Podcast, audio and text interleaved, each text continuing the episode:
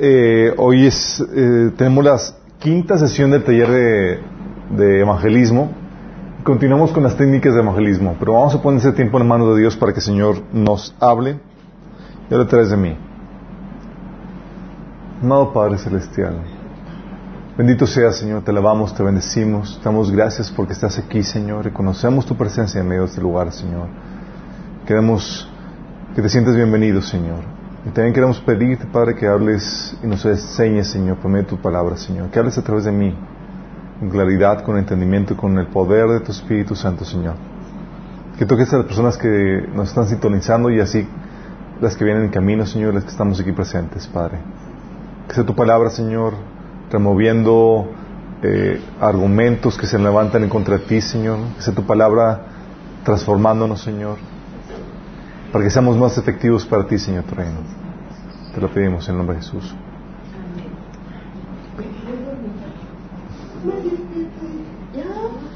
Ok, eh, continuamos con, con, técnicas de evangelismo y quiero hacer un pequeño repaso de, de, esa temática que hemos estado viendo. Vimos el que, que podemos utilizar para compartir el evangelio y algo que habíamos comentado eran las reuniones masivas Voy a invitar a la gente a la iglesia, reuniones de avivamiento, campañas evangelísticas, también estudios bíblicos, evangelismos, ministerios como compañerismo estudiantil cristiano que, o grupos de estudio en casa que son evangelísticos que eh, invitas a la gente que conozca a Dios por medio del estudio de la palabra. También eh, atacando necesidades periféricas, clínicas de eh, que se hacen campañas para ayudar a la gente en necesidad, entregando víveres, eh, dando asistencia, dando estudios que enseñan principios de la Biblia para cuestiones de matrimonio, finanzas y demás, que ayudan a que la gente resuelva sus problemáticas urgentes y con eso se les puede llevar para que conozcan al Señor y, resuelvan su problemática más importante, que es la, la de la salvación eterna. También habíamos platicado que eh, algo que la Biblia enseñaba también era que se utilizaba eran las predicaciones en lugares públicos, plazas, parques, eh, habíamos comentado hoy en los camiones, etcétera. Eh, técnicas para llamar atención en público y para que puedan escuchar el mensaje. Habíamos platicado las cosas que Dios utilizaba, la, música, los milagros, las, las obras de teatro, los sketch, eh, todas cosas para llamar la atención a la gente y poder hacerles llegar el mensaje. También platicamos la palabra, la propaganda impresa como los folletos, la Biblia eh, y demás. Eh, la estrategia de las encuestas o entrevistas para compartir el Evangelio. Esto es muy efectivo para abordar a gente que no conocemos. Oye, ¿cómo rompo el hielo y me acerco para platicar con alguien que no conozco? Bueno, las encuestas y entrevistas es una mecánica para eso. Habíamos platicado de los adornos o cosas llamativas. Eh, ¿Se acuerdan de las pulseras con los, con los colorcitos para compartir el Evangelio? Los collares con los dijes que, te, que causan o que llaman la atención, los pines, camisetas, llevar la Biblia, ah, cosas que hagan que la gente se, se cuestione o pregunte para poder tener la pauta para compartir el Evangelio. ¿sí? Y ahí nos quedamos la vez pasada, eh, continuamos con tu testimonio. Es aquí muy importante este porque es un recurso que no necesitas ningún adorno, no necesitas ninguna eh, folleto, nada más que el tener una plática con cualquier persona. Y típicamente, oye, te invitan a alguna fiesta, alguna convivencia, en el trabajo y demás, y la plática siempre eh, en algún punto toca eh, quién eres tú, qué haces, a qué te dedicas, ¿sí? Y es donde cuando se trata de dar tu lado de la historia para presentarte con las personas, tú puedes platicar tu testimonio, ¿sí?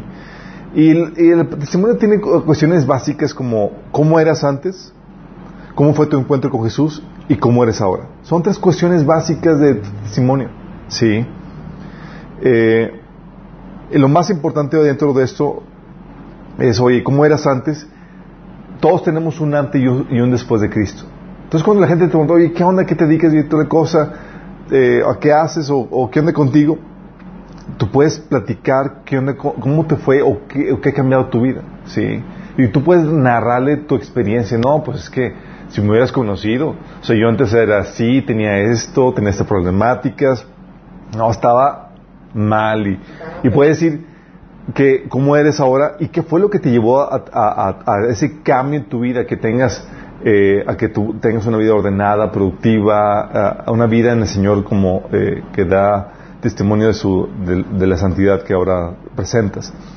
¿Cómo llegaste a ese punto? Le platicas acerca de Jesús, cómo fue tu encuentro con Jesús, dónde fue, quién te habló, cuál fue el mensaje. Sí, muchas veces llegué a platicar de evangelizar, dando sí mi testimonio, ¿no? De que yo decía, no, pues que yo, yo pensaba que yo era una buena persona.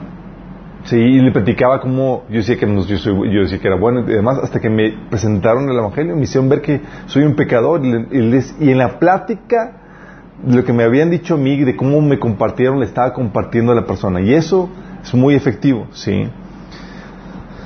Entonces, eh, eh, dentro del testimonio, el cómo eras, lo que Jesús hizo con ti y por ti y cómo eres ahora, tienes cambios que, son, oye, cambios en tu persona, de tus hábitos, de tus prácticas, ya no tienes, ya no realizas el pecado que hacías antes, pero no se puede quedar solamente en eso, ¿sí? O sea, yo recuerdo platicando con un maestro una vez acerca con, conmigo y me dice, te, noto algo diferente a ti, tú tienes algo diferente. Y yo, ah, sí. Y aproveché que me hizo la pregunta para platicarle cómo era mi, vida antes. Yo le platicaba, no, es que antes en mi, mi familia muchos problemas de familiares, rencores con mis papás, pleitos, desobediencia. Pero el Señor vino en mi vida y me transformó. Y ahorita gozamos de paz, gozamos de armonía en la familia y demás. Eh, pero no te puedes quedar en lo que solamente en ese beneficio físico temporal presente. Tienes que platicar lo más importante que es Jesús perdonó tus pecados y te dio la vida eterna. Tienes que platicar eso. O sea, sí, o sea, no solamente, o sea, en tu narrativa, en tu historia, puedes decir, sí, el Señor me transformó, me hizo una buena persona, ha, cambiado mi familia, la ha hecho, eh, eh, ha hecho que las relaciones sean armónicas, pero lo, más importante es que perdonó mis pecados y me dio vida eterna. Y también puede ser lo mismo para contigo. ¿sí? Dios quiere hacer lo mismo para contigo. Y ese es donde pasas tu testimonio y lo que Dios hizo para contigo y, y le avientas la invitación para que Él también experimente lo que tú has probado. ¿sí? Ese es el aspecto básico del testimonio. Es cómo era tu vida antes de Cristo, cómo conociste a Cristo y cómo es tu vida ahora en, los cambios físicos que tienes ahorita, qué, cosas ha hecho Dios contigo, pero muy importantemente, que Él perdonó tus pecados y te dio vida eterna. ¿Sí? Tu testimonio va a ser un punto clave, ¿sí? Y todos tenemos esa herramienta. Todos podemos dar un testimonio, aunque no sea muy hay de testimonios a testimonios. Y tal vez, oye, no estuviste en drogas, no fuiste... Eh, no fueron muy impresionantes. Y hay gente, mi esposa me decía, es que yo, la, y la gente iba a la iglesia y decía, me decía mi esposa que todos platicaban testimonios muy fuertes y demás. Y yo, pues, pues yo crecí en un lugar cristiano y pues yo no, yo no hacía cosas realmente malas. Y, y, pero aún así, si tú puedes platicar de tu encuentro con Jesús. Sí, todos tenemos un antes y un después de Cristo y puedes utilizarlo. Entonces en la plática, en la plática casual, cuando oye, ¿qué onda contigo? ¿Qué te dedicas? ¿Qué has hecho? Tú siempre puedes sacar esa carta de la, bajo la manga que, es, que te sirve para compartir de, Jesús, sí. Entonces tu testimonio es otra herramienta para compartir el Evangelio. En ese, eh, puede ser que tengas testimonios especiales, sí. ¿Alguien aquí ha experimentado milagros de, de Dios en sus vidas? Sí. Bueno, esos milagros que Dios obra, que Dios hace, son excelentes cosas para poderlo practicar a la demás gente. Y más si son personas no cristianas. Sí.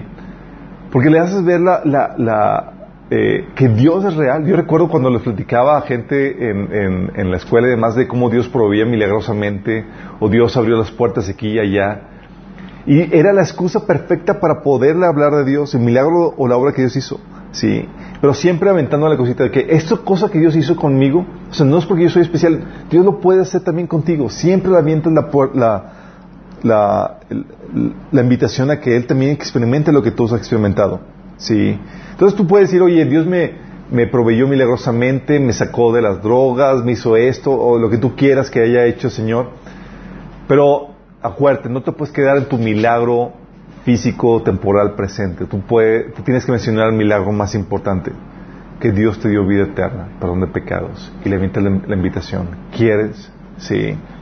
Entonces es una excelente oportunidad para poder compartir tu, eh, del Evangelio, tu testimonio.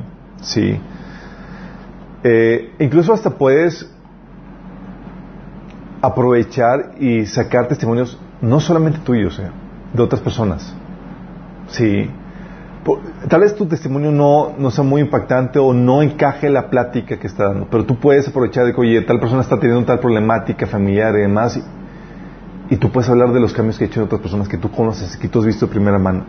Sí. Y dale esa oportunidad que conozca y pruebe lo que Dios hace en la vida de las personas. Sí, ese es tu testimonio. Y la que más me gusta es la práctica casual.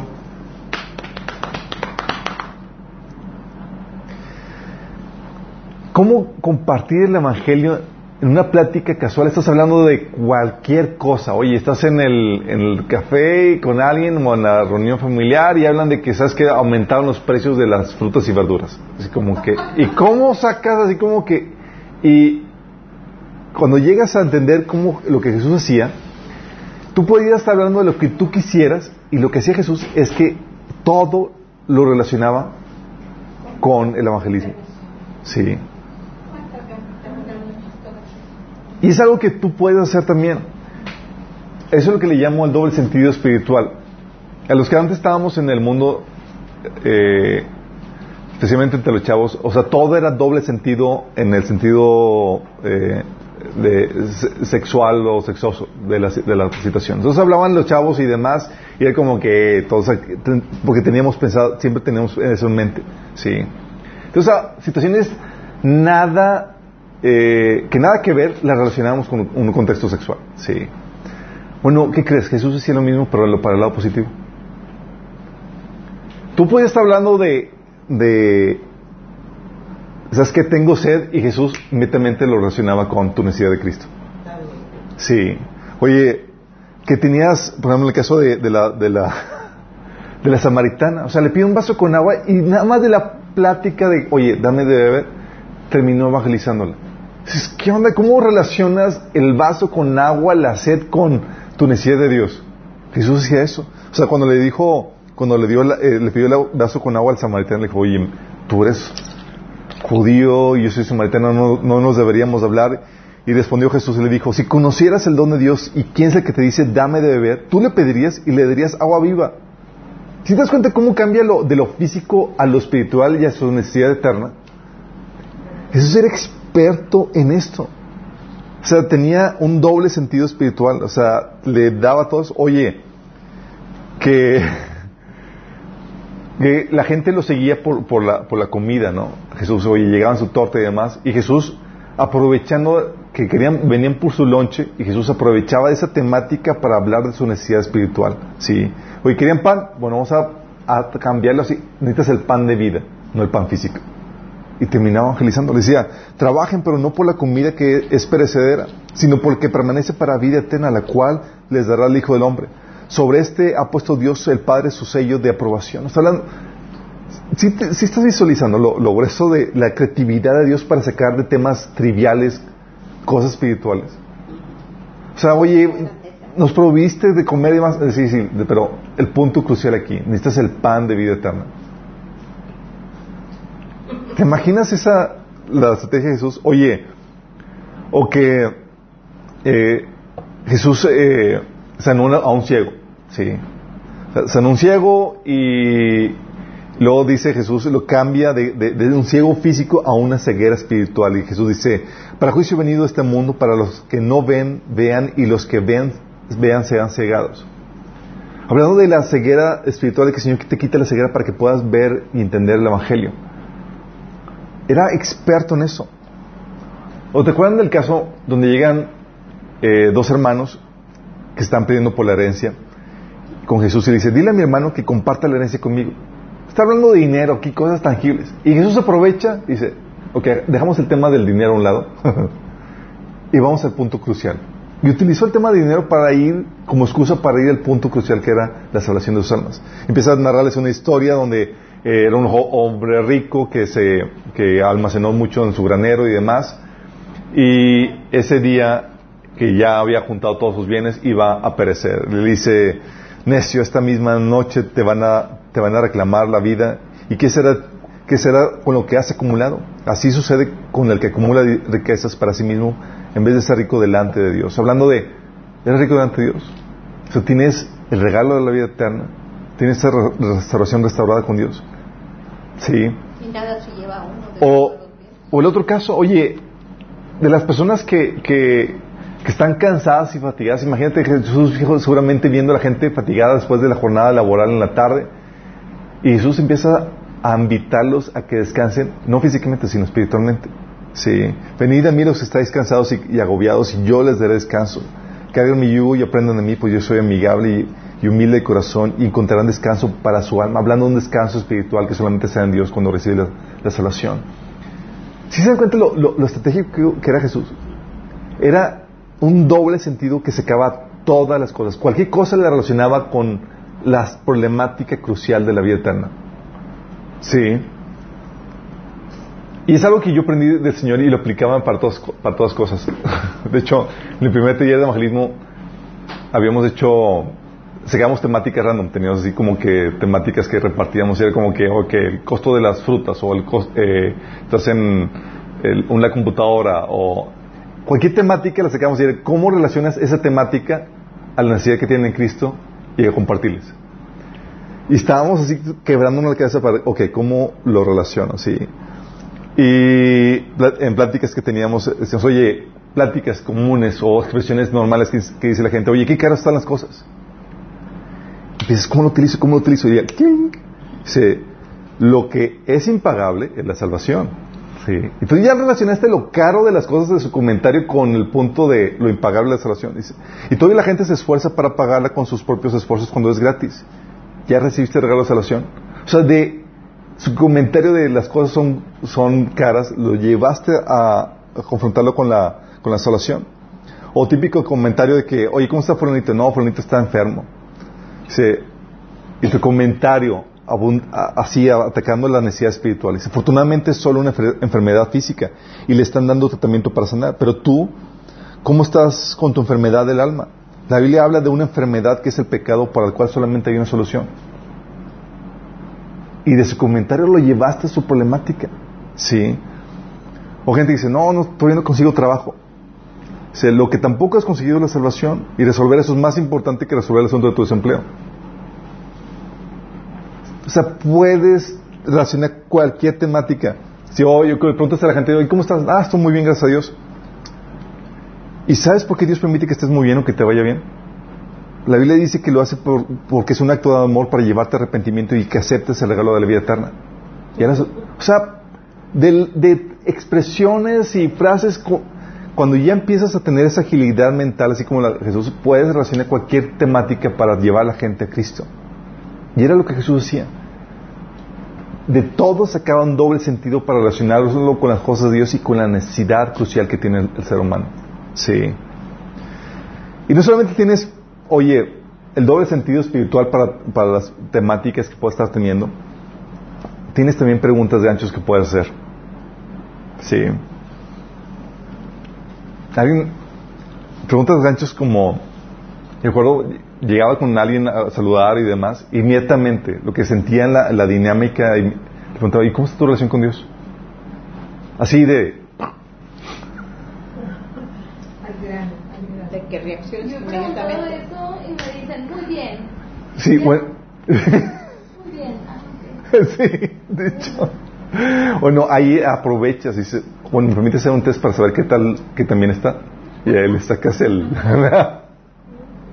o sea, evaluar a ver qué tal. Sí. Recuerdo a un amigo, un amigo así de, estábamos en una, en una convivencia y era un compañero de la escuela y de nada sentí como, ¿y cómo va, cómo va tu relación con Dios? No, muy mal, muy mal. Y así, y fue el, parteaguas, para poder llevarlo a solucionar su problemática con Dios y llevarlo a que se entregue con, a Cristo. Y esa fue una pregunta gancho. O estás con la persona y la pregunta, eh, oye, ¿ya sabes qué va a pasar contigo cuando mueras? Sí. Y es una pregunta, gancho, que te, que te lleva a la persona a, a desarrollar la plática para poder llevarle a compartir el Evangelio. Sí. Te puedes platicar, oye, el ser humano tiene una problemática que es el pecado y bla, bla, bla. Empieza a platicar el, el, pero con una pregunta gancho. La otra es, oye, ¿te consideras una buena persona?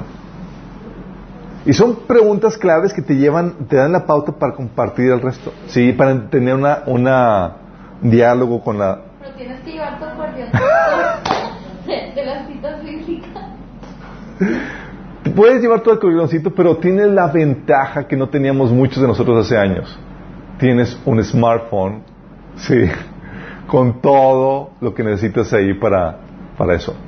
Ya les he dicho que pueden sacar eh, en, su- en su- en la, aplicación de la Biblia, pueden marcar los versículos para compartir, los pueden taguear, o sea, pueden ponerle salvación. ¿sí? Entonces ya vas a, tu, not- a, tu- a la aplicación de, de YouVersion de la Biblia y vas a la, la aplicación de, de salvación y te ponen todos los versículos que tú marcaste. ¿sí? Entonces con eso ya tienes un atajo, no tienes que andar rebuscando, rebuscando, sino ya los tienes a la mano para eso.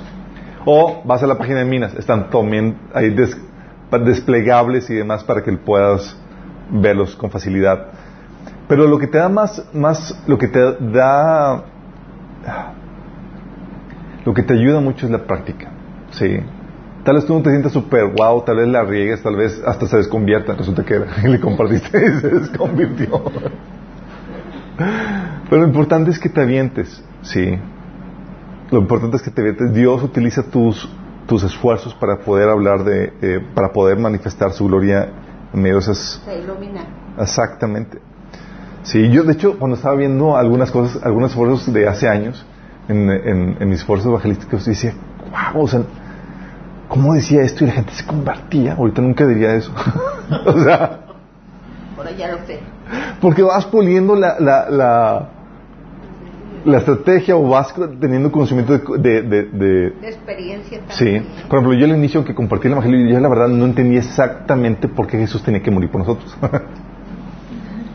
no fue sino hasta años después, imagínate. O sea, porque no sé, no sé por qué la sangre era, eh, el derramamiento de sangre era necesario. Y si preguntan, chicos, eso ya lo vimos en básicos del cristianismo. ¿eh? Oye, eh, otra pregunta gancho, típico. Oye, ¿vas a la iglesia? Sí. ¿O a qué iglesia vas? ¿A qué iglesia vas? Sí. Ah, yo voy. Inmediatamente, ¿a a cuál te va a apuntar ahí el- la problemática esencial? ¿Y ya tienes resuelto tu destino eterno? Te invito a la mía. ¿Cómo que? Sí, la Biblia menciona esto y esto, y son preguntas gancho en ese sentido. Estas preguntas sirven, así como cualquier diálogo de ventas, te ayuda a, al saberlas y conocerlas, te ayuda a poderlas presentar eh, en las diferentes circunstancias que tengas. Sí.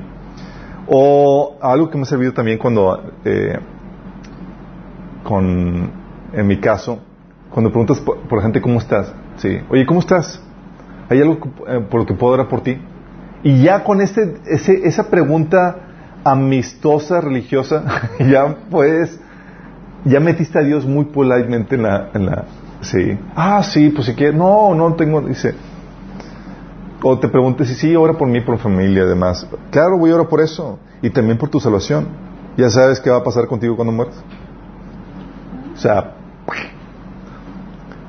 o la pregunta, sí, oye, ¿has leído la Biblia? ¿Sabes de qué trata? No, no sé qué. trata. Ajá, me platicaste de qué trata. Y le platicas el plan de salvación. Sí. Con preguntas así sencillas, chicos. O, eh, es que hay un montón de preguntas que, puedes relacionar y utilizando el doble sentido es fabuloso. De buen sentido redimido, sí. Recuerdo, sí preguntas que, salían de, oye, que la gente se, se quejaba de que no, es que tengo un, es que esta persona me estoquea mucho. Y yo, "Mm, sí conocías, yo conozco una persona muy importante que te estoquea todo el tiempo. Sabe todo de ti, sí. Porque te ama con pasión locura. Sí, hablando de Dios. Y ya le empiezas a la plática de... Pero es ahí donde utilizas la creatividad, sí, donde haces esas preguntas. Haciendo ese tipo de preguntas, es ahí donde eh, facilita la conversación para hablar esto. Pero si te das cuenta, tú estás tomando un, papel proactivo para tomar control de la plática, porque tienes una, una meta clara. Así como vimos en la sesión anterior, el evangelismo es el área de ventas dentro del reino de Dios. Y tú ya sabes a dónde quieres llegar. Quieres llegar a presentarle este producto o es la salvación que le va a ayudar a resolver una problemática que él no sabe que tiene. ¿sí? Entonces cuando haces eso, estás preguntando lo que estás haciendo, estás dirigiendo la plática. No estás haciendo pasivo, ah, pues ahí lo que salga. No, tú tienes ya una agenda detrás de esto. ¿sí? ¿Qué otra plática? En la plática casual tienes entonces doble sentido espiritual, preguntas gancho que te pueden llevar a compartir el Evangelio. Comentarios gancho. Comentarios gancho. O sea, puedes ver que tienes ahí la pregunta, tienes a la persona, no, no necesariamente estás, tienes, lo abordas con una pregunta, puedes dar un comentario. Oye, veo que eres una persona muy devota. ¿Han conocido personas así muy devotas de otras religiones, así que, sí? Oye, puedes hacer el comentario, veo que eres muy devoto. ¿Ya sabes que va, a dónde vas a ir cuando mueras? ¿Relacionaste? ¿Viste algo? Resolviste y, le, y lo llevaste a... Ah, sí, como le dijo a los, a los de, a los de Atenas, que Pablo le dice, oye, veo que todos son muy religiosos a punto de que tienen un altar para el Dios desconocido, por si acaso se les olvida uno. y de ahí se, se, basó para compartir el Evangelio. Sí. O, oye, ves a la persona y dices, oye, veo que eres muy trabajador. En algo que viste de él, das el comentario, veo que eres muy trabajador, pero ¿de qué te, servirá todo ese esfuerzo si al final uno pierde su alma? Si a uno tiene su alma. Sí. Entonces ya relacionaste esa problemática de un comentario y lo llevaste a compartir el Evangelio. O me ha tocado ver gente leyendo sus novelas o algo. Ahorita no es muy común, pero... En, por celular. Oye, ¿te tú pasas una persona leyendo Dices, oye, veo que estás leyendo. Eh, ¿Dónde está? Ah, sí. Oye, veo que te gusta leer. ¿Ya leíste la Biblia? Sí. Pero no lo leyendo la Biblia? Sí. O, oye, que la persona le está yendo bien profesionalmente, ya, ya compró su carro, ya está. Oye, veo que te está yendo bien profesionalmente, pero ¿cómo va tu vida espiritual? ¿Estás ganando el mundo entero pero perdiendo tu alma? ¿Estás Sí. O las típicas respuestas de que, ¿cómo estás? No, pues lo importante es que tenemos salud. Sí, lo importante es que tenemos salud, pero aún más importante es que tengamos vida eterna. ¿Sabes a dónde irás cuando mueras? ¿A dónde irás cuando mueras? De, estas pláticas, comentarios, estás llevando eso. Sí. Recuerdo pláticas donde empezaban la típica queja de la corrupción. Que no, es que la corrupción, los, presidente. Dios, sí, las cosas están más críticas, cada vez hay más corrupción. Pero ¿sabes cuál es la única forma en la que se puede quitar la corrupción del corazón del hombre? Y él lo llevas a Cristo. Sí. O gente que está que se va de misiones a la iglesia y está muy activo con, está muy activo con actividades de la iglesia. ¿Sí les ha tocado? dices, wow, no sé que estuvieras metido con tantas actividades de la iglesia. Y ya tienes resuelto tu problema de, destino, de tu destino eterno. Lo llevas a pensar acerca de esa temática. Recuerdo personas que, compañeros que estaban estudiando teología, filosofía y religión. Si saben que hay una carrera de eso. Se llama una carrera de filosofía y religión. Entonces me la topo con la chica, esta era una chica que, estaba estudiando eso, y dice, le digo, oye, entonces estudiaste filosofía y religión. Le digo, entonces me imagino que sabes cómo es posible que un Dios justo pueda perdonar. Le pongo la, la dicotomía que esta de Sócrates estaba, no entendía como un Dios siendo justo y que no pudiera eh, dejar de, condenar al, pecador, pudiera perdonar. Entonces con esto ya introducíamos la temática para poder hablar de, de, Cristo. Son comentarios ganchos de cosas que ves en las personas o circunstancias que te pueden llevar a compartir el Evangelio. ¿Sí? ¿Sí te das cuenta cómo la creatividad te ayuda mucho en ese tipo de situaciones? sentido común, creatividad. Y también hay comentarios por temporada, chicos.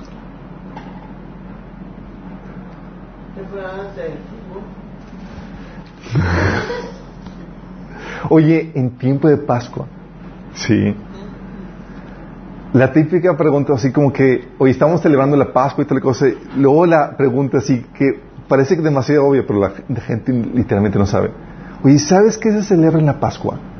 La gente. ¿Alguien aquí aprovechó la temática de Navidad para compartir? Es genial, ¿a poco no? Sí. Conozco varias situaciones donde eh, en Navidad, hoy los regalos y demás aprovechábamos para leer el, pasaje del nacimiento de Jesús, ¿sí? Y explicar por qué Jesús había venido a este mundo. Y al explicar la razón de, su propósito de Jesús, por qué nació, ya con eso compartes el Evangelio. Sí, es fácil. O la temática, si quieres meter algo más controversial e interesante. Navidad, sí. Dices a la, plática navideña, oye, ¿saben que Jesús no nació el 24 de, diciembre? Todos, la gente que se queda. Se queda, muchos se quedan todavía en shock. no, no, y le empieza a platicar, no, no nació, y, y, le empiezas a platicar cuándo pudo haber nacido y demás. Y luego lo llevas al punto de, pero si lo dejas, puede ser hoy la fecha en que nazca en tu corazón. ¿Te gustaría dejarlo entrar en tu vida? De una temática navideña a, sí, a un nacimiento nuevo. Oye, o del Día de las Madres, ¿cómo compartirían o cómo, cómo aprovecharían la festividad del Día de las Madres para compartir? ¿Qué se les ocurre? María no, no nos metemos en, no nos metemos en temas escabrosos, queremos compartir el Evangelio. ¿Qué se les ocurre? A mí, ¿sabes qué, he utilizado? La de... Está, Días Madres están como que, no, es que las compras compra de, flores y todo y demás. Y la pregunta así curiosa, ¿no? Oye, ¿sabes quién es la única persona que no pudiera celebrar este día? Adán. Adán no tuvo madre. en el sentido físico y despectivo. Sí, Adán no tuvo madre y te metió en un problema que si no resuelves te, te va a llevar al infierno. Sí.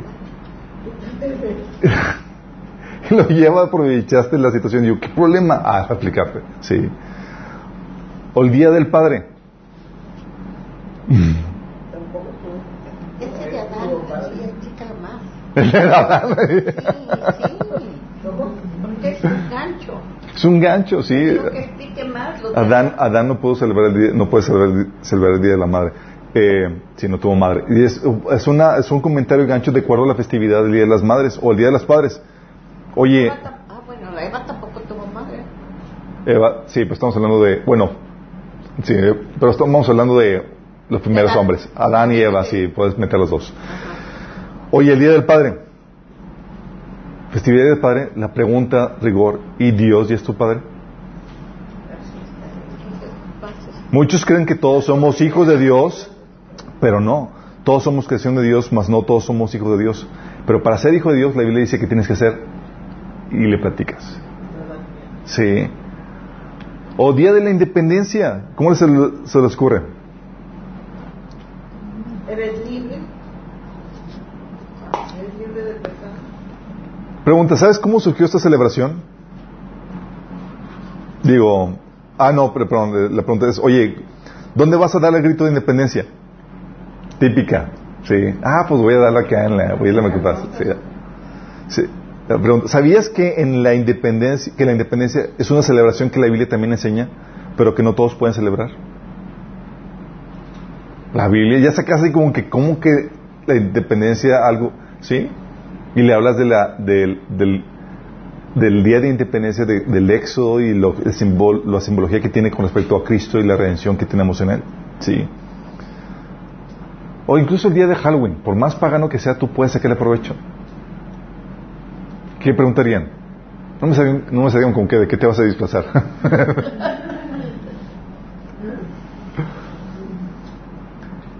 Pregunta clave, ¿cómo, ¿sabes cómo surgió esta celebración? Y aquí obviamente se esperaría que tú si supieras. Oye, que es una salvación druita en la que se disfrazaba por temor a los malos espíritus. Y tienen razón, mientras que no seas de Jesús, Satanás puede atormentarte y destruir tu vida, la de tu familia y llevarte al infierno. Pero eso no tiene por qué ser así. En Jesús, Satanás y todas sus huestes te hacen los mandados y empiezas a platicar por qué y cómo pueden. Sí. O el Día de los Inocentes. ¿Cuándo es el Día de los Inocentes? 28 de diciembre. 28 de diciembre. Sí. Oye, típicos bromas que se hacen el Día de los Inocentes. Pero la gente muchas veces no sabe ni por qué. Hacerle pregunta de rigor. ¿Sabes? Que, sí, ¿sabes que se celebra el Día de los Inocentes? Ya, sí. ¿Sabes que se celebra el Día de los Inocentes? Y la gente que con algo de contexto saben que fue porque murieron los niños y demás. Y ahí es donde preguntas, ¿sabes que ellos fueron masacrados por ti? Sí, Satanás quiso eliminar a tu salvación, tu salvador. Sí, porque no quería que tú tuvieras el regalo de la vida eterna. Y le empiezas a platicar, ¿qué onda con eso? Sí. O el Día de Reyes. Pregunta, ¿conoces cómo supieron los Reyes Magos que Jesús nacería? Sí. Y le puedes platicar, sí, le puedes platicar ahí, darle el contexto eh, eh, interesantón de la, de cómo vieron la estrella y de dónde supieron, cómo supieron la, cómo- de dónde sacaron la información. ¿Sí saben, no? ¿Cómo sacaron la información? Pues, eh, ellos eran, este, sacaban los. Los reyes magos eran de los magos que eran servidores del rey de Babilonia, grupo de consejeros y todo eso, a quien Daniel eh, se le puso cargo de ellos, como responsable de todos ellos. Sí. Quienes por envidia trataron de, meterlo a la fosa de leones, pero salió vencedor y, y entonces le, le tomaron respeto y reverencia y Daniel enseñó muchas cosas a ellos con respecto al Mesías. Los reyes magos vienen de esa élite sacerdotal, eh, más que eh, a quien Daniel dio información acerca de la profecía del, del Mesías. Qué grueso, ¿no?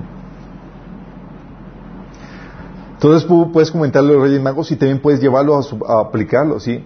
Tú puedes ser como esos hombres sabios que rendieron su vida y sus posesiones al Mesías, porque ellos se rendieron, se postraron ante él. Eran hombres sabios, eran hombres que estaban reconociendo a su rey. Sí. Pláticas por temporada, chicos. Aprovechas así la, la temporada sí, para platicar acerca de Dios. Mera excusa. Sí. También por situaciones.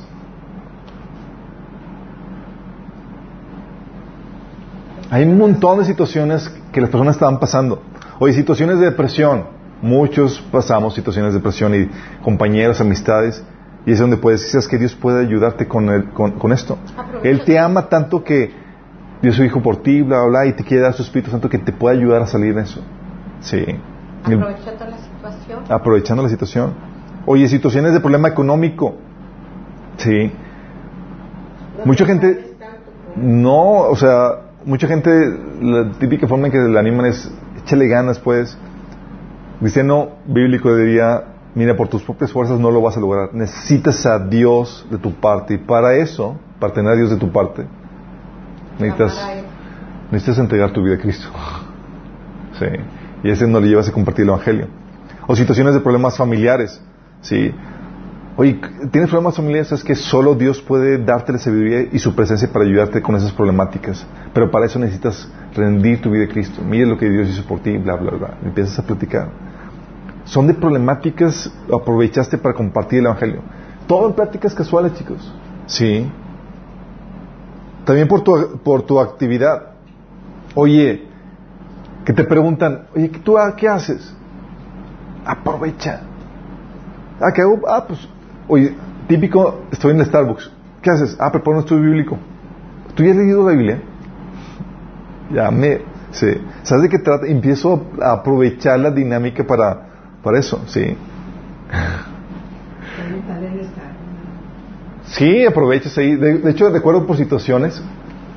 Está, ahora- ahorita me acuerdo de una plática con- que tuve con un señor, un una persona mayor, estaba platicando su experiencia y que trabajó en, en Soriana y que tuvo esto y ocupó la- grandes puestos, pero tiene graves problemas de corazón porque tuvo tres, cuatro ataques, infartos. Y le digo, oye, entonces tú estás más allá.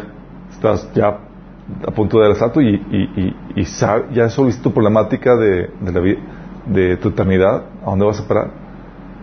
¿Qué es eso? Y aprovechando su problemática, terminó rindiendo su vida, eh, le compartió el Evangelio y terminó rindiendo su vida a Cristo. Sí, por la plática, sí, que estábamos teniendo. Por actividad, aproveche cuando te hacen esa pregunta. Sí, oye, que te dicen, ¿qué haces? Te dices, oye, pues que, vendo colchones o que hago esto. Y aprovechas, ah, y, y- y doy algunos estudios bíblicos. Sí, ya leído la Biblia y aproveches la temática. La idea es traer a Dios en la, sobre la mesa para poder aventarle el plan de salvación. Sí, Ahí me dicen, no, no, eh, yo soy católico. Pues especialmente Jesús vino a rescatar a los católicos.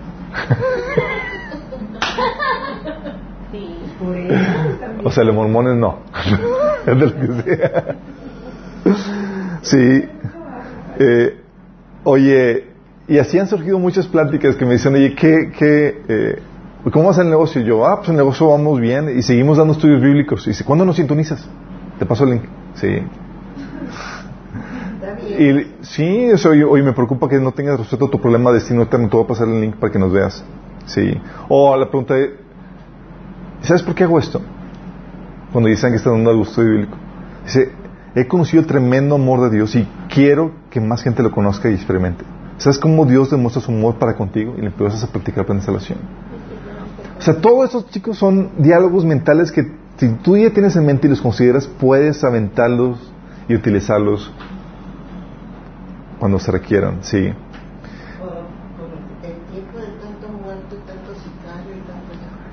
Sí. Y es aquí donde tienes que aprovechar y propiciar la plática. Sí. Sabes, la Biblia eh, condenaba. eh, Jesús menciona de los hipócritas que oran en las esquinas de las calles para, eh, para que la gente diga, wow, o sea, que espiritual y todo eso. Sí. Pero en ese contexto religioso, la gente era muy valorada por su oración y por su muestra de devoción a Dios. Sí. Y la gente lo hacía con motivos de buscar la aprobación y la, la alabanza del hombre. En su contexto, si tú oras en la calle, eres den- denigrado y desechado. Sí. Entonces no aplica en nuestro contexto. No estamos en ese contexto religioso donde se valora y se aprecia y se alaba a la gente que, que, ora en la, en la calle. Pero por eso, una de las cosas que puedes utilizar para propiciar las pláticas es, oye, ora por los alimentos. Sí. Que ellos vean que hay alguien ahí. ¿Conocen a, George, el, el- nos acompaña los, los sábados? Eh, él tiene un amigo que se llama Daniel Zúñiga. Y estaban trabajando, estaban, trabajaban juntos y estaban en, la hora de los alimentos. Entonces yo le dije, eh, ¿ya oraron por los alimentos? Y no eran creyentes, no nada, pero tomó la, la batuta para poder dirigir la oración y, ok, vamos a orar por alimentos. Y dirigió a todos en la oración, así. A tal punto que, que causó tal shock en, en Daniel.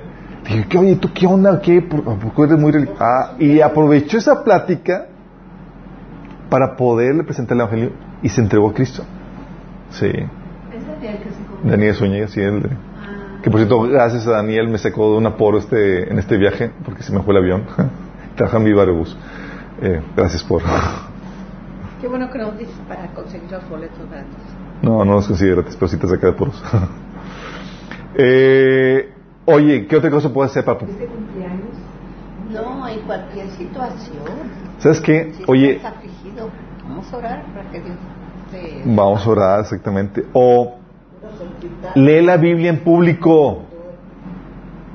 Buenísimo. Lee la Biblia en público. Eso también te... Oye, sé que ahorita tenemos y leemos la Biblia en, en, En el iPad. en el iPad, pero si quieres propiciar un diálogo, así adrede a la antigüita. Biblia es impresa, que ellos vean así, y letra nota, Santa Biblia, que puedan ver que estás leyendo la Biblia. Sí, eso propicia pláticas, propicia interés, propicia que la gente pueda escuchar eh, pláticas que puedan, a través de las cuales puedas compartir el Evangelio. Sí. Algo que también yo he reco- recomendado es a los chavos que, que estaban preparando estudios, decían, oye, es que voy a preparar el estudio. Y yo le digo, oye, si lo vas a preparar, aproveche y prepáralo en un lugar público. Si es que tu concentración te permite, gente que no, no se puede concentrar. Porque cuando lo preparas, obviamente los, cuando estás preparando la Biblia, a mí me ha tocado, estás preparando el estudio y estás con la Biblia y, y haciendo ese trabajo. Hay gente que le despierta la, la, la, intriga de lo que estás haciendo y se acercan, sí. De hecho...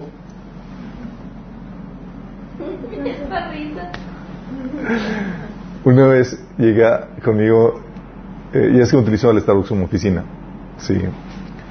Entonces, llega conmigo un chavo, sí, de repente, nada más se para, estaba así sentado en el, sofá del, del, de la, del Starbucks. Y luego se para enfrente de mí y me dice, me intrigas. O sea, siempre que vengo te vengo a ti, eh, te, te, veo aquí.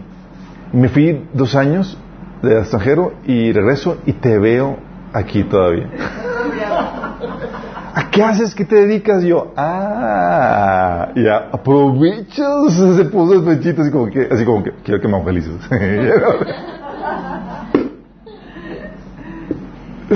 es que estás bien cómodo con los pies en el Sí, bueno, esos son... Eso no es Eso. Sí. O ¿saben qué, qué, también se hace para propiciar la, la plática evangelismo? Es algo que hacía Rogelio Castro, eh, que algunos de aquí conocen. Imparte estudios. Si vas a tener un estudio, impártelo en lugares públicos. Sí, puede ser una estrategia. Si enseñó así. Este, este personaje eh, lo que hacía era, oye, vamos a tener estudio, y lo hacía en un Starbucks. Sí, órale, vamos al Starbucks y era y, y, y, hablaba fuerte para que te digo a ti para que escuchen todos los demás. Sí.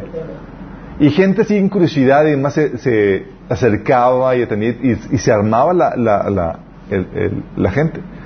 Entonces, tal vez, oye, no puedes tenerlo, no puedes, tal vez la gente no se, no se quiera acercar o venir a tu, a tu casa y demás, pero tú puedes llevar el estudio a un lugar público donde pueda la gente exponerse y puedes despertar curiosidad, sí. Puedes impartir estudios en lugares públicos. O también otra, yo así llegué Agregando gente a Facebook. Agregando gente a Facebook. A mí, a mí me agregaron a Facebook y así fue como llegué. es cierto. O sea, agregando gente a Facebook. ¿Qué fue tu caso? Este Rogelio te agregó y... Me invitó a su estudio en el Qué sencillo, ¿no? Ahorita la tecnología te facilita tanto la vida en ese sentido. Sí, puedes agregar gente, invitar al estudio. Sí. Entonces, puedes propiciar la plática que te lleva a compartir el Evangelio. Si te todos los recursos, todo, recursos que Dios nos da para poder hablar de, de, su palabra y compartir el Evangelio. Sí. Algo que tal vez no es muy común, pero que a mí me ha funcionado, es el acercamiento directo sin pelos en la boca, sin nada, es, directamente voy, ¿sabes qué? Órale, te quiero compartir el Evangelio. A veces que la gente se choquea, sí. Y lo he aplicado varias veces, sí. Y a veces eh, sientes la presencia de Dios que está ahí tras esa persona. A veces he llegado con una persona y le digo, a un amigo, le digo, oye Omar, ¿sabes qué? Dios te ama y quiere que te reconcilies con Él. Así tal cual, directo. Sí, es. O te voy a platicar un caso. Digo, dos casos. Uno estaba en, la, en, el salón de clases y el primer día de, de clases de, del semestre en la universidad.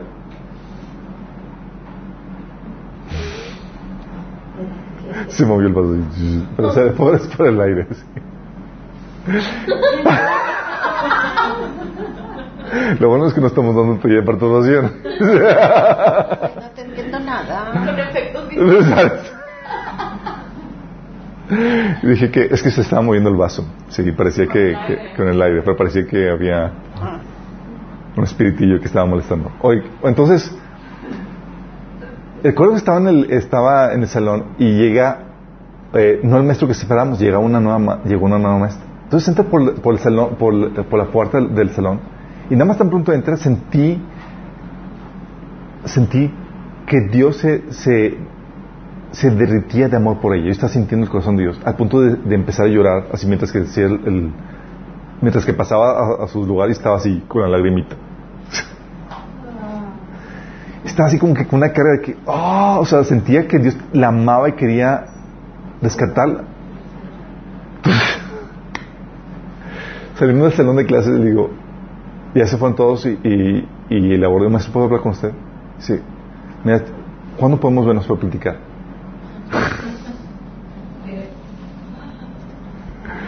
Entonces nos andamos para ver eh, en su cubículo tal fecha y, y, ¿qué quieres platicar? Quiero platicarle que hay un Dios que la ama y directo, evangelizarla, sí. Ella se quedó en shock, sí. Pero en buen sentido, de hecho desarrollamos una, una buena amistad. Pero fue directo. ¿Era cristiano o no? No, hinduista. Eh, ¿Y si se convirtió? casi se convierte. Casi se convierte. Por el casi no se convirtió. Hasta tenía sueños, o sea, hasta tenía sueños, o sea, recuerdo un sueño que me platicó, era que, porque duramos, eh, le hablé mucho, mucho tiempo de Dios. Eh, y ella veía, me decía, es que yo veo que Dios está contigo y sé que esto es verdad. Y yo, entonces, ¿qué? Entonces ella, recuerdo que tuvo un sueño donde que me veía a mí nadando en una alberca y disfrutando la alberca y demás. Y, decía, ven, viéntate, está padrísimo el agua. Está, y ella así como, no, sí. Y veía que me, como que quería, pero nomás no. Y pues así se quedó en esa situación. Sí, como que ya seguimos sudando por ella. En otro episodio estaba en la, en la prepa. Y también voy con la maestra que me está dando la clase. Le digo, maestra, quiero hablar con usted. Y ya me, me manda al salón, y va- vamos a su cubículo y demás. Y era como que pues se causa intriga, ¿no? Que, que, que habla con él. Y le- que le suelto así como que, maestra, usted, es que quiero platicarle acerca de, de, de, lo que Dios hizo por usted y le platica el plan de salvación, así tal cual, sí. La maestra estaba en shock, ¿no? Su cara de que, así que la cara, pues sí, estaba li- como leyendo sus pensamientos, este, lo, este alumno loco que está así. Al final, pero es, es tan ali- aliviador poder sacarte esa espinita de que no me quedé sin compartirlo. Y, y as- era así, tratos directos, en muchos episodios así, sin tapuje, sin directo. Eh, y a veces por el contexto de la persona, que sabes cómo está, que a veces que, católica, además sabes que está en rebelión con Dios. A veces llega con, con, la- una persona y le dice, oye, fulanito tal, Dios te ama. ¿Cuándo vas a dejar que, de seguir tus propios caminos para volverte a Dios? Y aunque no conocían el plan de, el plan de salvación, sabían a qué me estaba refiriendo. Sabían que estaban rechazando a Dios y que tienen que volver con Él. Sí. Hay personas incluso que hacen una cita con una persona y dicen, oye, quiero hacer una cita contigo para platicarte algo que cambió mi vida. Y no es multinivel. Bien, tiempos tenemos que aclarar eso. Porque si no te mandan a la goma. Sí, no es un negocio, no te va a costar nada. Este, quiero platicar algo que cambió mi vida. Creo que es lo- y le platicas el evangelio, sí. Eh, o incluso llegaba así, llegué, eh, llegué a decirle directo a la persona, así le nada, dice, oye Brenda, Dios quiere que le entregues tu vida a Dios. Dios quiere que le entregues tu vida. ¿Te gustaría hacerlo? Así como que... Entonces también puede ser directo. Sí. Eh, Dios te va a guiar este, en este, que abras todas las opciones como un abanico y puedas dejar que Dios utilice a través de ti cualquiera de todas las opciones. Y no estoy siendo exhaustivo, seguramente hay muchas opciones más que puedes utilizar, ¿sí? Pero estas son todas las que el Señor... Cuando más tiempo pasa, más difícil es tocar los temas de Dios o traer el tema a colación. Sí.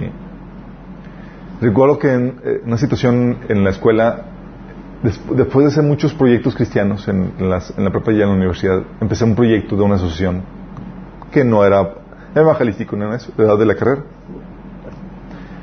Y pues era enfocado el proyecto, sacarle trabajo al- tal proyecto aquí y me relacionaba con un montón de gente y, y tenían personas muy, muy cercanas a mí.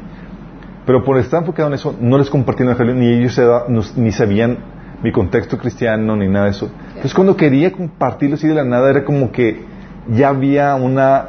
Ah, lo dificultaba, sí. Porque de repente así como que de la nada, ups, sabes que soy un fanático religioso. No, no...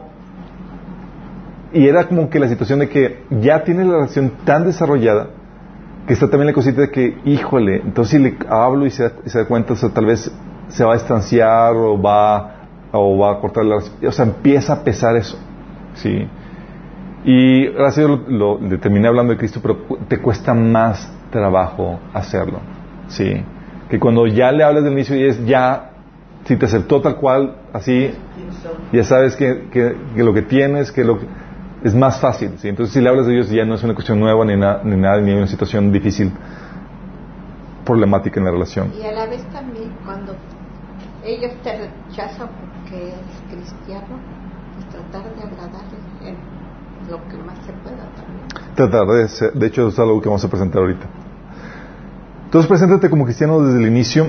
La otra es muestra una seguridad inquebrantable. ¿Sabes cuántos argumentos puede vencer y, cuántas personas puede convencer? Nada más por mostrar una tremenda seguridad.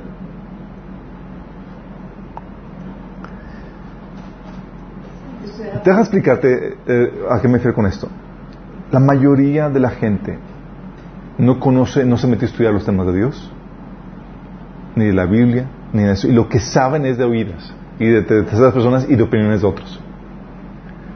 Entonces, algo que yo usaba en la, en la Biblia, en la, en la, prepa, era, como yo tenía más conocimiento porque me había metido, es, eh, yo lo que hacía mostraba mucha confidencia, uh, confianza o mucha seguridad en lo que estaba diciendo. Hasta el punto que, que era para ellos, ellos que se mostraban seguros por los, tan tremendamente seguros que estaba, los ponía ellos a dudar. Sí.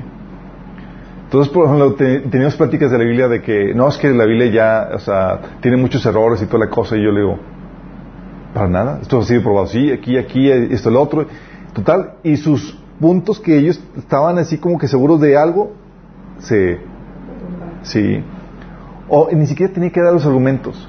Nada más con darle el, eh, explicarle de qué se trataba. Por ejemplo, decía, no es que la Biblia tiene muchos errores. O decía, no es que la Biblia eh, es un libro religioso. Decía, ¿sabes, todo, ¿sabes que la Biblia tiene tremendos enunciados científicos que no se pueden explicar para su tiempo? Y ni, le explicaba los enunciados científicos, nada más con decirle eso con tan, tal seguridad que los ponía a dudar a ellos. Sí. Entonces, ¿qué es lo que hacía? ¿Qué es lo que pasaba? al mostrar la seguridad, llega un punto donde es a ver quién tiene, quién muestra la mejor seguridad, quién, tu seguridad de que llega a persuadir o derivar otros argumentos. Pero si a ti te ven dudando, te van a hacer... Sí. Porque a veces que, que te dan argumentos que nada que ver ni siquiera, y, pero te agarran en curva. Híjole. Sí. Y ya con eso todos los discipulados antes de... Como parte de, en el proceso de, sí. No estoy seguro de quién eres, como tú dices, presentarte como lo que eres cristiano, porque... Sí, esta, esta, seguridad, chicos, les va a dar, se les va a dar el conocimiento que vayan adquiriendo. Sí. El tema de apologética, por eso el taller de apologética es muy importante en todo eso, porque te da una razón de por qué. Sí. Exactamente. En temas de apologética, eh, yo le decía a la, a la gente que, que, llega y que dice, ese poder de conocimiento, en serio, que, dice, no es que la Biblia, la, Tierra tiene millones de años y toda la cosa, la Biblia es un, es un mito y demás. Y de repente tú sales así con un comentario de que, ¿sabías que ningún método científico de datación puede medir más allá de 4.000 años? Y la gente quedó. Y que, la, y que los millones de años están basados en puras y meras especulaciones y que el método, el método de datación fueran desarrollados antes de los métodos de datación modernos, los millones de años antes del método de datación, no había forma de que pudieran saber eso. ¿Cómo fue hecho?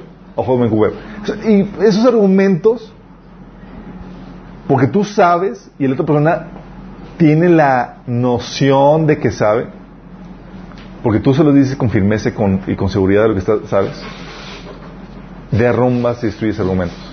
Sí.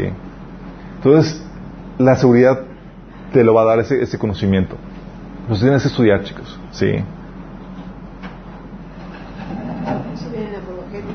En apologética es un... Pero con que leas la Biblia, porque a veces no alcanzamos Tienes que leer la Biblia, pero la, la responsabilidad de un cristiano va más allá de la lectura de la Biblia. Por eso el cristiano tiene que no solamente tener su tiempo devocional, tiene que ser discipulado, y dentro del discipulado tiene que aprender temas de apologética. Sí. La, Biblia, la lectura de la Biblia por sí misma no te va, no te va a servir en, el, en los retos que presenta el cristiano en el mundo presente.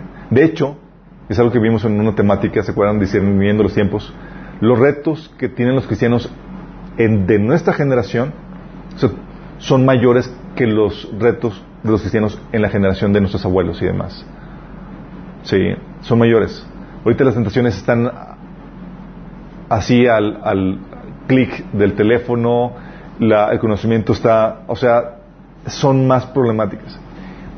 Y para prepararte, o sea, para afrontar el mundo que tenemos necesitas mayor conocimiento, mayor preparación. No puedes, el nivel de cristiano que con el cual podrían sobrevivir los cristianos en la, hace dos generaciones no es el mismo que, que, se requiere para la generación actual. Tienes que obtener más conocimiento. Sí. Que entonces muestra una actitud de seguridad inquebrantable. Eso te va a ayudar a, a poner en duda a los demás, a las demás personas. Sí. Otra, no seas impertinente, pero sí oportuno. Sí. Eh, es decir, no, no forces, pero sí fluye. Hay situaciones donde simplemente no, no se está dando y no está fluyendo la situación o estás tratando de forzar mucho eso. Sí. ¿Cómo sabes cuándo sí, cuándo no? El contexto te lo va a ayudar, el discernimiento, el sentido común te va a ayudar a hacer eso. El Señor te va a guiar por medio de eso. Sí. Hay veces donde, donde ya caes en la impertinencia. Sí. Y ese es donde quiero también. Entonces ya la gente. Sí. sí. Acuérdate que la obra de, de, de, evangelismo es un trabajo en equipo con Dios. Tú haces una parte, pero el trabajo de persuasión lo hace el Espíritu Santo. Pero hay algunas personas que quieren hacerle de Espíritu Santo. Sí. Y están ahí, sí. Y es ahí donde tienes que ser... impertinente. Sí. Pero también te encuentras también casos en donde dices, oye, esta persona tan insistente que, que me ganó para Cristo. Y dices, entonces cuando sí, cuando no, tienes que ser guiado por el, Espíritu. Sí. Si la persona todavía no, te vota su vida, Intenta ahí todavía. Sí. Entonces no seas impertinente. Hay veces donde no se, no, no se, no está, no es propicia la situación para poder hablar de Cristo. Sí. O vete a la condenación, no me entiendes.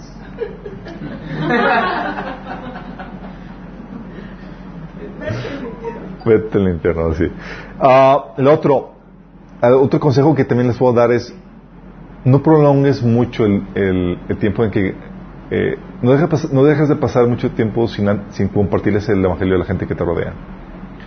Tuve la experiencia en prepa, en ese semestre en el que estaba compartiendo con, con mis compañeros, que me resultaba más fácil compartirle a, mi, a, compañeros que no conocía que a, que que conocía. ¿Sí les ha pasado que es más fácil compartir a gente que no conoces? Entonces había una, había una, a una amiga que, que compañera de, de, clase en varias clases que teníamos juntos, que había sacado incluso la plática de que de niña su abuelita, ella era católica, su, de niña su abuelita la llevara a la iglesia cristiana y demás, sí. Pero por cuestiones de, de, la situación de que corre a, clase y demás, no continuamos con la plática. Y recuerdo que, que ah, pues le, voy a compartir tan pronto hacemos el próximo semestre. Eh, y dejé pasar algunas oportunidades por, por X o Y. Y el siguiente semestre llega su hermano que también estaba en la, en la prepa. Y preguntamos a su hermana y resulta que había muerto. Hijo, estaba. Claro que me pudo, porque dices, tenía el perfil de que, tiene el perfil así que fácil aceptar a Cristo, nada más con que le presente claro el mensaje. Sí. Y llegamos a, el siguiente semestre estaba desgarrado porque no, había dejado de pasar la oportunidad, había tenido la oportunidad para hacerlo y no había aprovechado eso. Sí. Y esa es la cuestión. Tú no sabes cuándo la gente va a partir. Sí. Y no quieres tener ese peso de responsabilidad sobre tu vida. Sí. Y más cuando es una persona que tienes, si tienes carga, ya preocúpate, porque seguramente es porque el Señor quiere que hagas algo al respecto. Sí.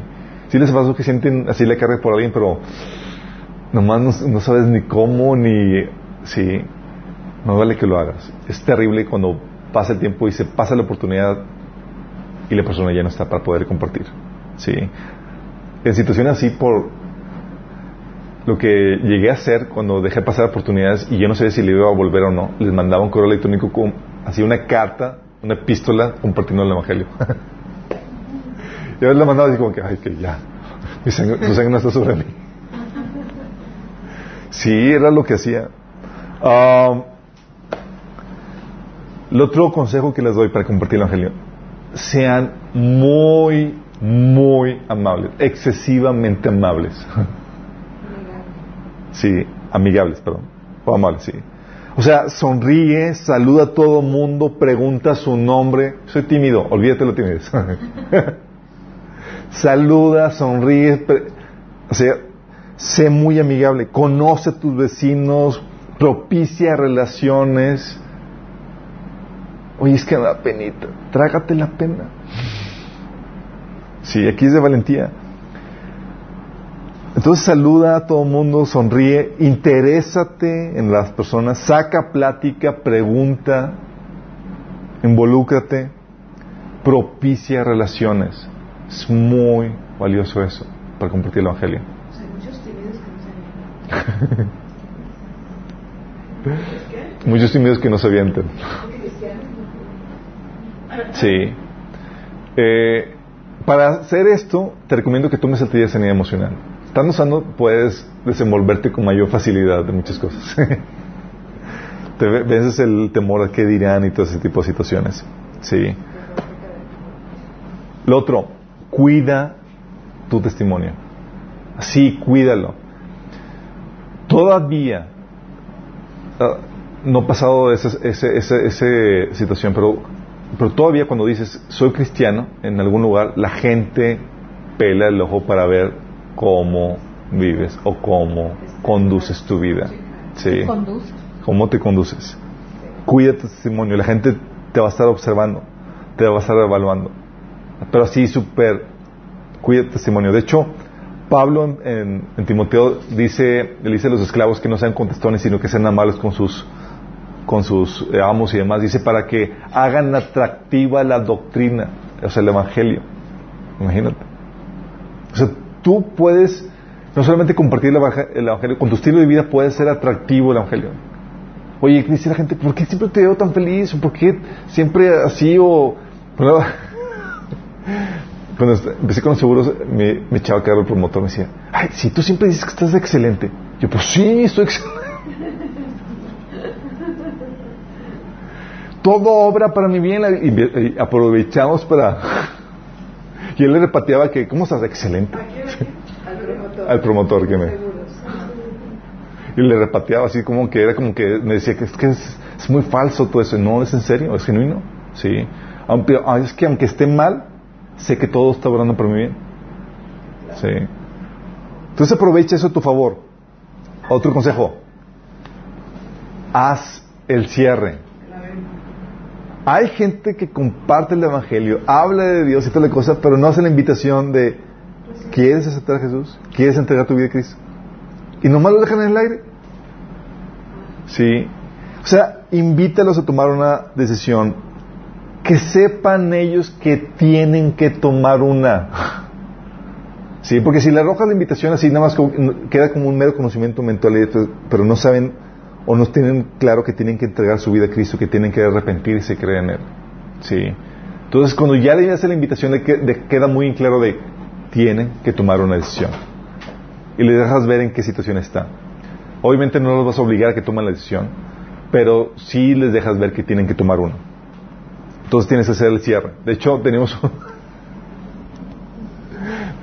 un, hermano que, en la iglesia que hablaba a Dios a diestra y siniestra, pero tenía la problemática que nunca hacía el cierre. nunca hacía el cierre.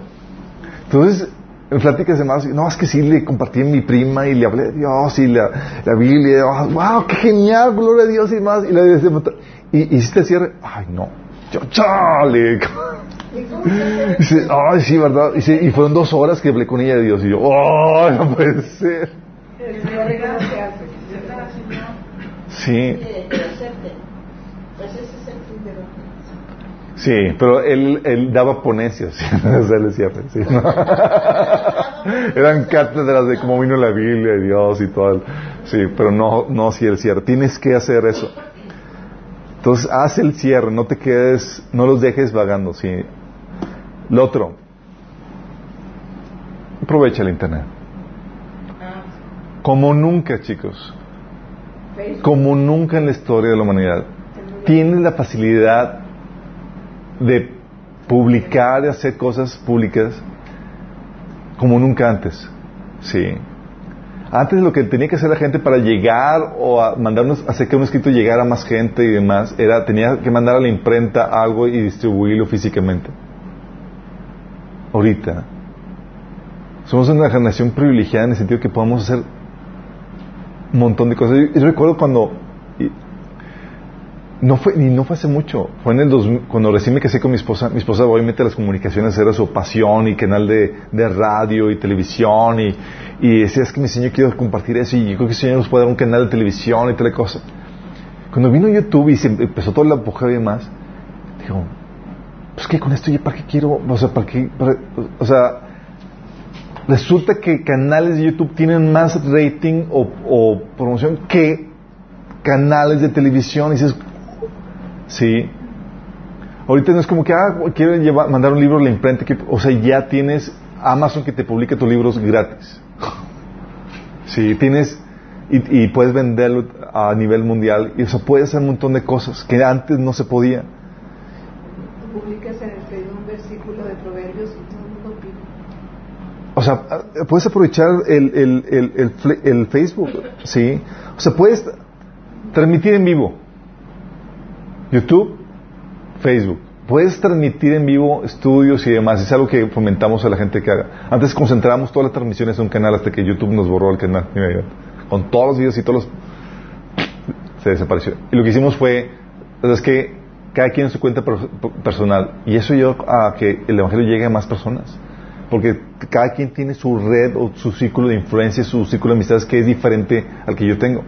Y puedes llegar a más gente. Puedes hacer transmisiones en vivo, puedes promocionar el evento. Oye, tal vez no- tú no estás transmitiendo en vivo, pero puedes promocionar el de otro. Y está ahorita tan fácil. Tan fácil. Nada más es compartir la publicación. Sí. Y gente puede ser tremendamente bendecida.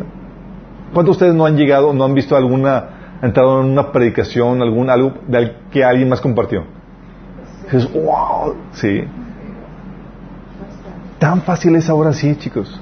Sí. Obviamente tal vez tengas que vencer estigmas de que, "Ah, es que va a decir la gente, va a decir que soy religioso y demás. Pues, sí. Eh, comparte tu publicación. Hay blogs, te Puedes tener blogs para plasmar y proyectar tus pensamientos y demás. Puedes publicar fotos de eventos. Puedes hacer, ver a la gente, darle un- una probadita de lo que, de lo que se están perdiendo eh, en, en- lo que, en lo que estás viviendo en Cristo. ¿sí? Entonces puedes aprovechar el Internet al máximo. Y no hay excusa. O sea, podemos evangelizar tan fácilmente de esta forma. Sí. Y el último, más no menos importante, ora. Ora. Siempre recuerda que el proceso de evangelismo estás tratando de que suceda un milagro, que es la conversión de una persona. Una persona de forma natural, sin ayuda divina, no se puede convertir. Requiere ayuda sobrenatural, requiere la ayuda del Espíritu Santo. Es un milagro cuando una persona se convierte, literalmente. Porque tú puedes mostrarle argumentos lógicos, pruebas, evidencias, pero el, el Dios de este, de este mundo ha cegado el entendimiento de la gente para que no puedan ver y entender. ¿Sí les ha pasado que a veces das, los argumentos son tan claros, contundentes, pero la gente todavía no. Tú, acabas de ver, o sea, se acaba de manifestar, o sea, está tan claro el asunto, pero tú no. Porque es realmente un milagro. Sí, es estás tratando y para eso necesitas oración. Ora por la gente que estás compartiendo, especialmente por la gente que de que el Señor te pone de carga. Sí. Y prepárate para las objeciones. Va a haber objeciones que vas a tener que ap- aprender. Y hay objeciones que son muy típicas, muy tradicionales.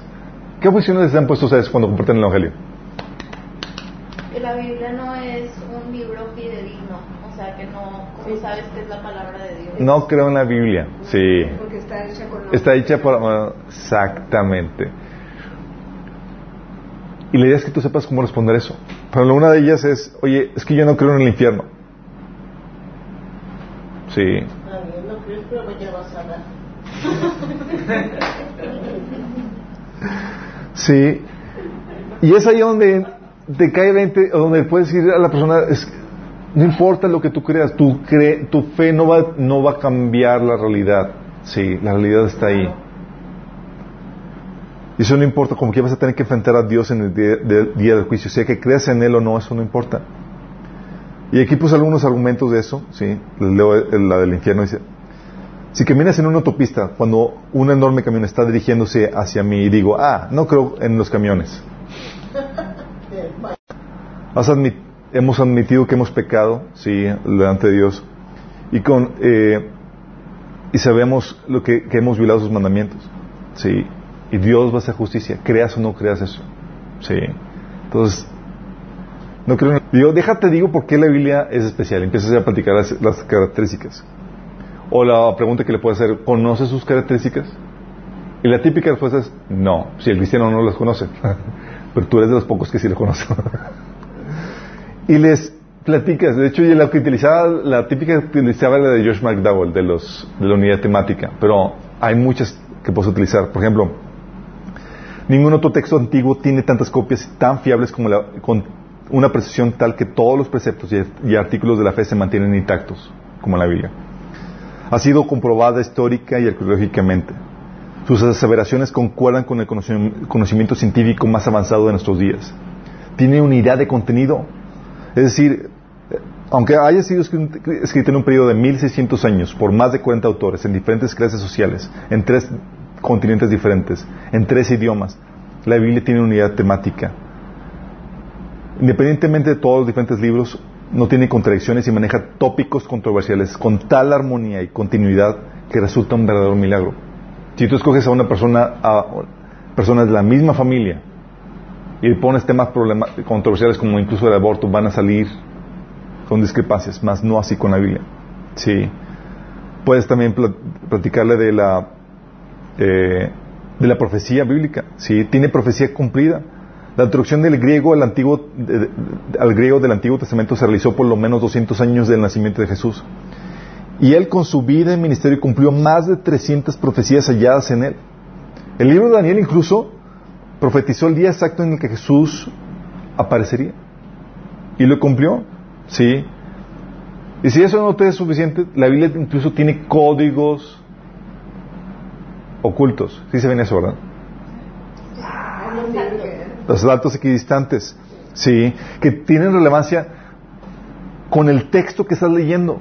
Para hacer eso, tienes que tener una computadora y tienes que... Y ese- Isaías 53, por ejemplo, que habla de la pasión de Cristo, en, text- en el código de salto equidistante vienen todos los personajes que participan en la pasión de Cristo. Sí, los nombres de las tres, tres Marías, los Herodes, aparecen todos esos personajes. Sí. O la prueba de su supervivencia. La Biblia presume de su supervivencia a través del tiempo a pesar de los materiales per- perecibles, sin perjudicar su estilo, confiabilidad o existencia. Su supervivencia a través de persecuciones, a pesar de ser el libro más atacado en la historia. Su supervivencia a través a la, crítica, al escepticismo, a la incredulidad, gracias a descubrimientos arqueológicos, biográficos o de análisis competente. Cada vez que la, la Biblia ha sido atacada, hay un descubrimiento de que ah, la persona que lo atacaba queda refutada. Sí o su unicidad. Es el libro más leído, más traducido, más impreso, más citado, más estudiado, por el que más gente ha dado su vida. Fue el, primer libro en ser traducido, el primer libro en ser impreso.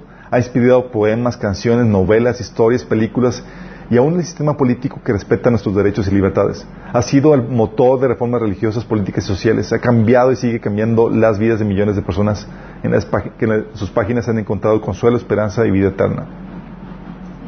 Dices, cuando digo con, esos, con que le mientes algunas que otras, porque, porque eso lo vemos en, en apologética, no, no me quiero tardar en eso. Pero cuando llegamos a eso, le mientes unos cuantos y dejas a la persona así choqueada porque la mayoría literalmente no saben ni siquiera por qué no creen en la Biblia. Nada más por comentarios de otros. Ni siquiera la han leído. Sí. Es que mucho A mí me me tocó hablar con un amigo agnóstico y me dijo que, que él, o sea, le dije lo de las profecías de la Biblia y me dijo de que no, este, hay otros libros también proféticos. Ningún que- otro libro, en ninguna otra religión. no de hecho, la- hay, Tiene muchas erráticas y... Nostradamus eh, lo que tiene es eh, tal ambigüedad que puede ser utilizado para cualquier cosa. Sí, no tiene la presión que tiene la Biblia. Sí, la precisión que tiene la Biblia. Y ya ha sido refutado. De hecho, eh, Ray Comfort en el canal de Aguas Vi- Vivientes habla, eh, pone a Nostradamus comprados con la Biblia y pone algunas profecías de Nostradamus. Todavía los Simpsons sí mejor. Los Simpsons le tiran más. Sí, las profecías de los Simpsons son más exactas. Eh, sí. Entonces, lo que, lo que lo dice es en base a tabús y al, al folclore y a canales que han, que dicho. Pero cuando checas de dónde se basa la, la, profecía, o checas el texto de Nostradamus, nada que ver. Es, sí. El otro argumento, oye, pero yo hago cosas buenas y ayudo a otros, soy una buena, buena persona. Sí. Y la típica pregunta, la respuesta es que, o sea, Dios va a pesar mis buenas obras con mis malas obras. Y lo que haces es, le traes sentido común. ¿Tú crees que así funcionan los sistemas judiciales? Si un ladrón es pescado en el delito y se presenta con el juez, ¿tú crees que le pueda decir, pero, pero, pues, o sea, todos los días de mi vida son más, nunca robé? O sea, si pesa todos mis días buenos con mis días, con este único día que, que, cometí el crimen, pues solamente es un día contra todo eso. Merezco que me, que me dejen fuera. ¿Se podría justificar? Entonces, ¿de dónde sacamos la idea de que va a pesar Dios eso? Estás ahí por tu crimen y la paga de cada pecado merece su sentencia. ¿Sí? Y aparte no puedes subornar al juez, de- al, al juez de- del universo. ¿Sí? ¿Cómo que qué enojes? Sí. O dices, pero hago cosas buenas. Sí, pero las también le dice la Biblia, eh, puedes sacar el argumento, la Biblia dice que tus buenas obras son como Trapos de inmundicia. trapos de inmundicia. ¿Saben qué son trapos de inmundicia en la Biblia? Ah, Los trapos de, que están No. Esos son trapos de... eh, no. Lo que utilizaban las mujeres en, los, en sus periodos. sí. Sí. Es lo que, utiliza, es lo, es la- la- es lo que se refiere. Sí. El, pero no, no salgan con eso, ese es un comentario aquí eh, entre nosotros. ¿sí? Tus, tus- no, como toallas, ah, toallas sanitarias. No, no, eh, eso es como eh, trapos sucios. Así déjalo y así bonito. Sí, como dice la palabra de No.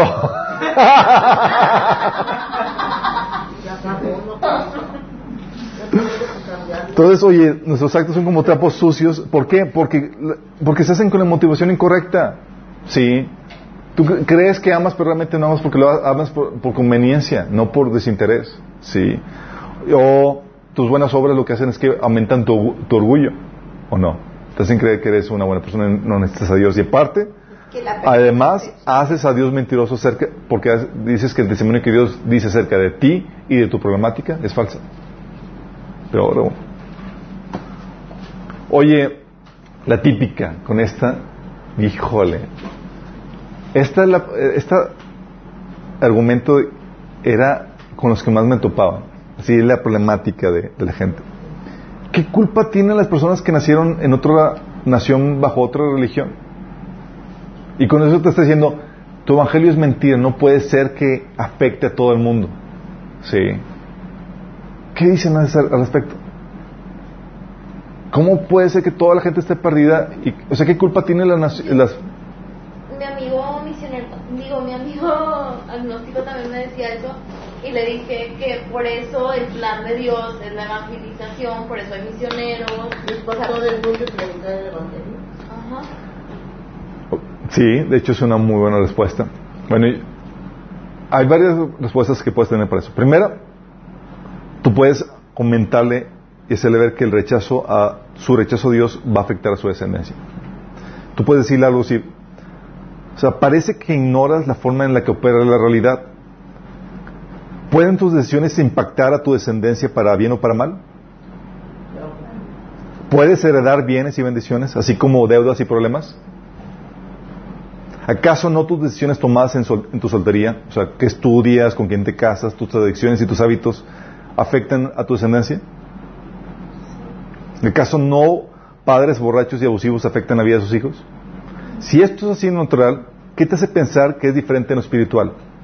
No, sino que las verdades o mentiras que los padres decidan creer y enseñar a sus hijos pueden enviarlos al cielo o al infierno. Tu rechazo a Dios afectará a tu descendencia. Y, al inicio todas las familias de la tierra conocían y creían en Dios.